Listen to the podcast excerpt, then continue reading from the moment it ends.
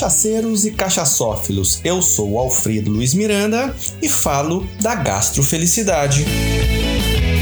Pois então, meus amigos, a gente está aqui de novo para falar de cachaça.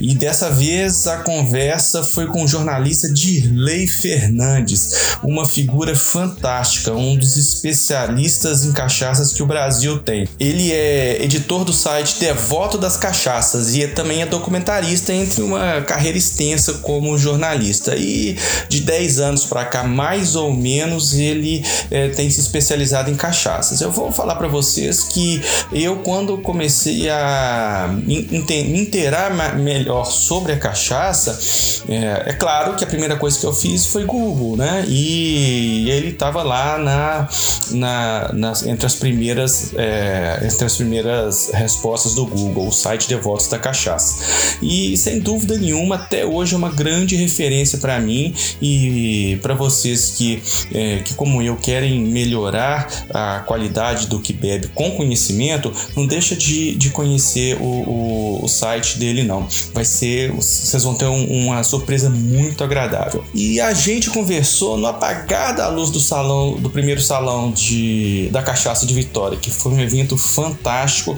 e sem sombra de dúvida a gente vai ouvir falar por muito tempo dele.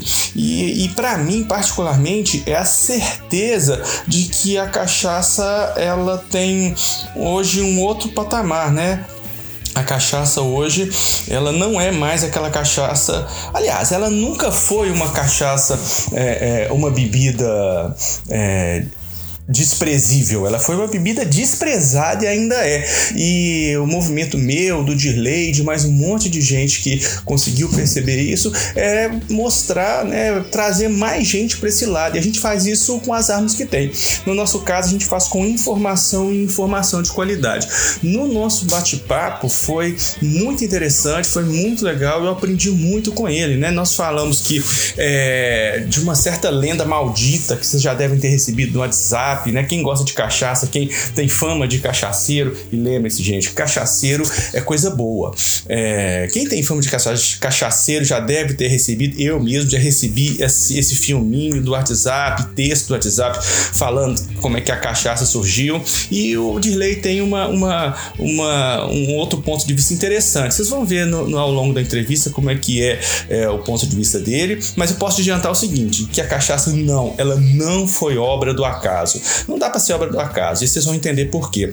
E a gente falou também que se a gente quiser entender melhor a cachaça, se a gente quiser beber melhor da cachaça, a gente vai ter que superar a ideia de, de, que a cachaça é mal feita. A cachaça realmente ela foi mal feita e até mesmo por, por falta de conhecimento de tecnologia. Hoje ela tem condição perfeitamente de, de, de competir com qualquer outro destilado é, internacional, qualquer outro destilado bem feito, né? E vocês também vão, vão entender melhor um pouquinho do que, que eu tô falando quando vocês escutarem o, o Dirley. E além disso, a gente também falou um pouquinho sobre como que a gente deve valorizar as cachaças legalizadas, gente. E muito dessa, dessa, é, dessa má fama da cachaça vem de uma cachaça que não é legalizada, da produção de uma cachaça que não é legalizada. Mas é, é um ponto polêmico, é um ponto duro. Eu sei que é, é isso se confunde muitas vezes com questão da tradição. É, eu, eu não, vou, não vou ficar me alongando mais aqui, não, porque é interessante interessante a gente escutar esse bate-papo com o Dirley. Então é isso, bora falar de cachaça. É, Direi, muito obrigado por você estar aqui, tá? É realmente uma honra falar com você. A honra é toda minha, meu querido. Estamos aqui para falar sobre cachaça, não precisa convidar duas vezes. Que ótimo. Ainda mais tendo uma cachaçinha do lado como a gente está aqui, o pessoal que está do outro lado não vai saber, mas a gente está tomando uma cachaçinha aqui de leve, né? É, e, e ficar as coisas aí ficam muito mais fáceis. Eu vou começar com uma pergunta que você mesmo me deu gancho na sua palestra, né? É, você falou que você tem um, um problema com a lenda da descoberta da pinga, né? É, primeiro, conta para quem está ouvindo a gente o que, que é essa lenda e qual que é esse problema. É, eu falei ali na palestra muito uma passando sobre, sobre essa, essa lenda maldita que volta e meia ela começa a ser é, distribuída entre grupos de WhatsApp, entre as pessoas de uma forma geral. E é uma lenda extremamente maldosa. Essa lenda, ela diz assim, resumidamente, que a cachaça teria sido descoberta quando estava se produzindo açúcar, né, em algum momento do século XVI, e um, um, um, pouco desse caldo de cana, do caldo de cana que, que tinha ali na, na produção, é, foi esquecido por, um, por alguns escravos. Esse caldo de cana teria fermentado e aí teria sido descoberto nisso é, é a pinga. O nome pinga viria do fato de que evaporou esse caldo de cana e pingou nas costas do, do, do, do escravo, né? Então, é toda uma, é toda uma lenda que fala da descoberta da cachaça como uma casualidade e como uma uma consequência de uma, de uma preguiça, de uma esperteza é, de um escravo. Né? Então essa lenda carrega ao mesmo tempo dois preconceitos. Ela carrega primeiro o, o preconceito contra o engenho e a possibilidade do brasileiro. Né? É, é, a ideia de que um destilado brasileiro é, só poderia ter sido criado, só poderia ter surgido esse produto tão característico do engenho brasileiro que é a cachaça, fruto de uma de uma de uma criação, de, um, de junção de fazeres, de saberes de três raças, só poderia ter sido criado como fruto de um acaso. Né? O brasileiro não seria capaz de criar um produto industrial complexo como foi a cachaça, o segundo produto industrial que, que existiu no Brasil logo depois do açúcar. Quando, na verdade, o que eu acho que a gente tem que frisar é exatamente essa característica da cachaça como um produto contemporâneo e um produto de longa duração dentro da história do Brasil e dentro da cultura do Brasil, pelo fato de carregar coisas dos, da, da, da, das três principais, chamemos assim, raças, mas a gente pode chamar de correntes que, que chegaram ao Brasil. Tanto o, o, o ameríndio, o indígena, que tinha uma tradição de produção de fermentado, uma tradição de mais de 500 anos, com equipamentos sofisticados, equipamentos é, de, de, de fermentação que, que tinham até controle de pressão, controle de temperatura. É algo que as pessoas sabem muito pouco sobre. É, o, o, negro que, que trabalhar, sabia, trabalhava, sabia trabalhar, sabia fazer fermentação também na África e veio escravizado para o Brasil. Só que quando o negro chegou aqui, a cachaça já estava inventada. Né? A cachaça já tinha sido inventada através da junção da tecnologia de produção do, dessas bebidas indígenas, que são todas Sim. chamadas Cauim, de uma forma genérica, né? mas tinham vários nomes. Uhum. É, e do, dos europeus que chegaram aqui e trouxeram a tecnologia da destilação. A tecnologia de destilação que tinha sido aprendida lá no século VIII e tinha sido levada para a Península Ibérica pelos árabes. Né? O, o equipamento clássico é o alambic. Não dá para não dá para não dá para reduzir é, não dá para reduzir a criação da cachaça, né? E muito menos é, desqualificar, desqualificar é, o, o, as, as capacidades tanto do negro quanto do índio, né? Que eu acho que vai mais ou menos nem do negro, nem do índio, nem do europeu que veio para o Brasil, é, é, cruzou é, um oceano, chegou aqui numa uma natureza exuberante, mas muito difícil. Apesar de tudo, você né, criou-se uma, uma outra cultura, a cultura brasileira, né?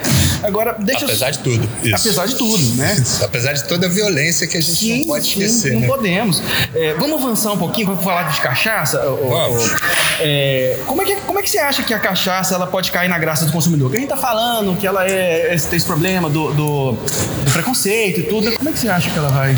É, uma coisa que a gente tem que, que é bom frisar logo de saída, quando você me faz essa pergunta, é o seguinte. É, eu comecei a mexer com cachaça mais pro profundamente é, a partir ali de meados do, dos anos 2000. A primeira Expo Cachaça, por exemplo, que é o grande encontro da cachaça que eu fui, foi em 2007. Você percorria quatro, cinco, seis estandes para você encontrar uma cachaça boa.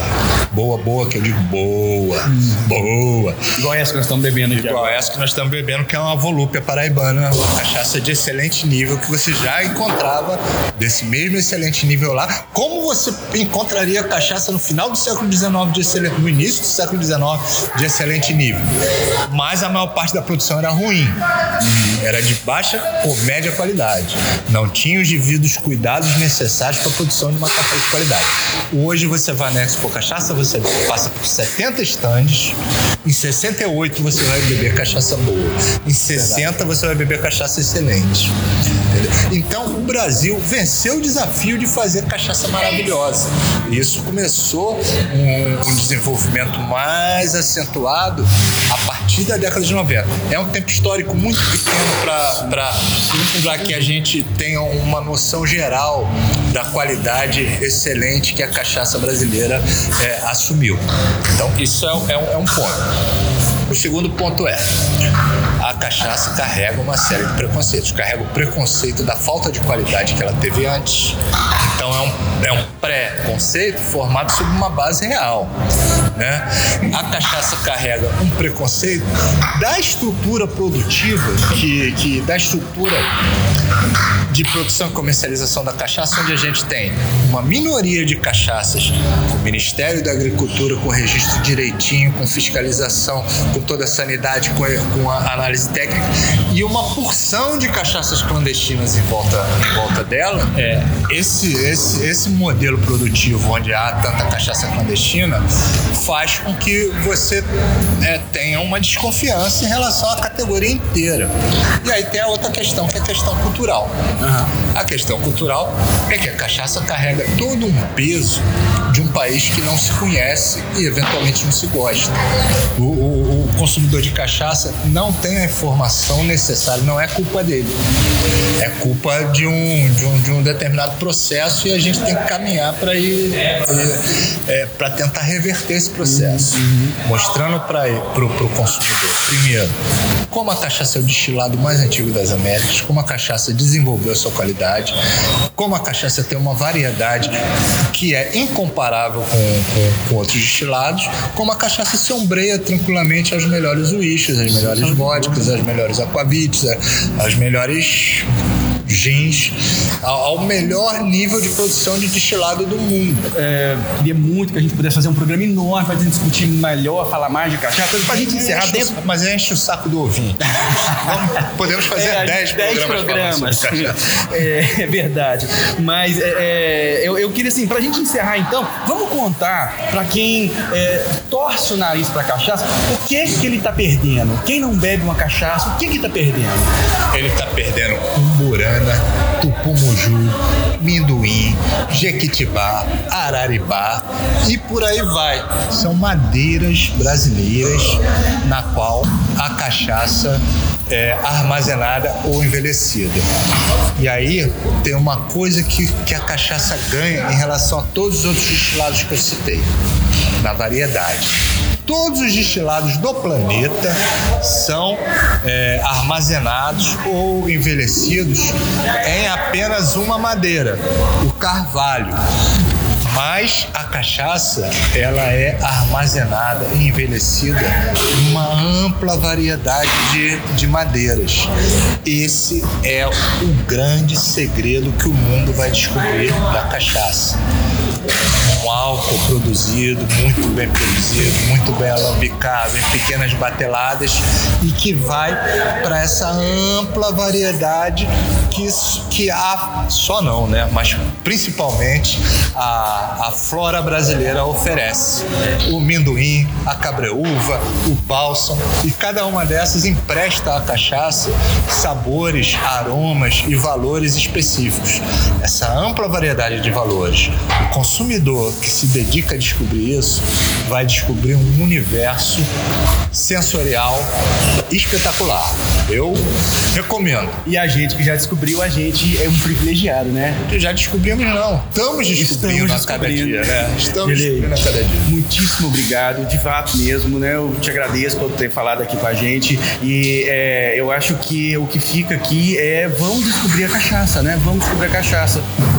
Vamos descobrir a cachaça. Se vocês quiserem uma ajuda nessa descoberta, visitem lá, por favor, o meu site, Devotos da Cachaça, devotosdacachaça.com.br e lá tem informação, tem notícia, tem coisa boa lá para quem quiser descobrir esse mundo. Que eu recomendo muito.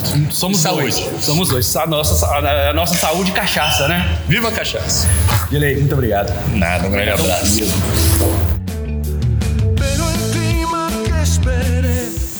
Olha, gente, eu vou falar para vocês. Eu, quanto mais eu converso com pessoas que entendem de cachaça, especialistas em cachaças, mais eu descubro que eu amo essa bebida, né? E, uh, e é um universo muito rico pra gente descobrir. Então, vamos fazer como o Dilei disse: é, vamos tomar cachaça com outro olhar, né? Vamos valorizar mais a, a nossa, a, o que é nosso, vamos valorizar mais essa é, enormidade de variedade que a gente tem. E agora, a próxima vez que você abrir uma cachaça, cachaça, olha para ela de um jeito diferente, olha com mais carinho. Vamos lembrar que ali tem história de muita gente, que ali não é só a história do negro, que ali não é só a história do índio, que ali não é só a história do europeu. É a história de todo mundo junto e a história de que faz a gente brasileiro. E se vocês quiserem é, conhecer um pouco mais de cachaça, não deixem de me seguir nas redes, gastrofelicidade. É, mais histórias, mais conhecimentos e um pouco de poesia porque a gente precisa de beber cachaça melhor. Abraço, gente.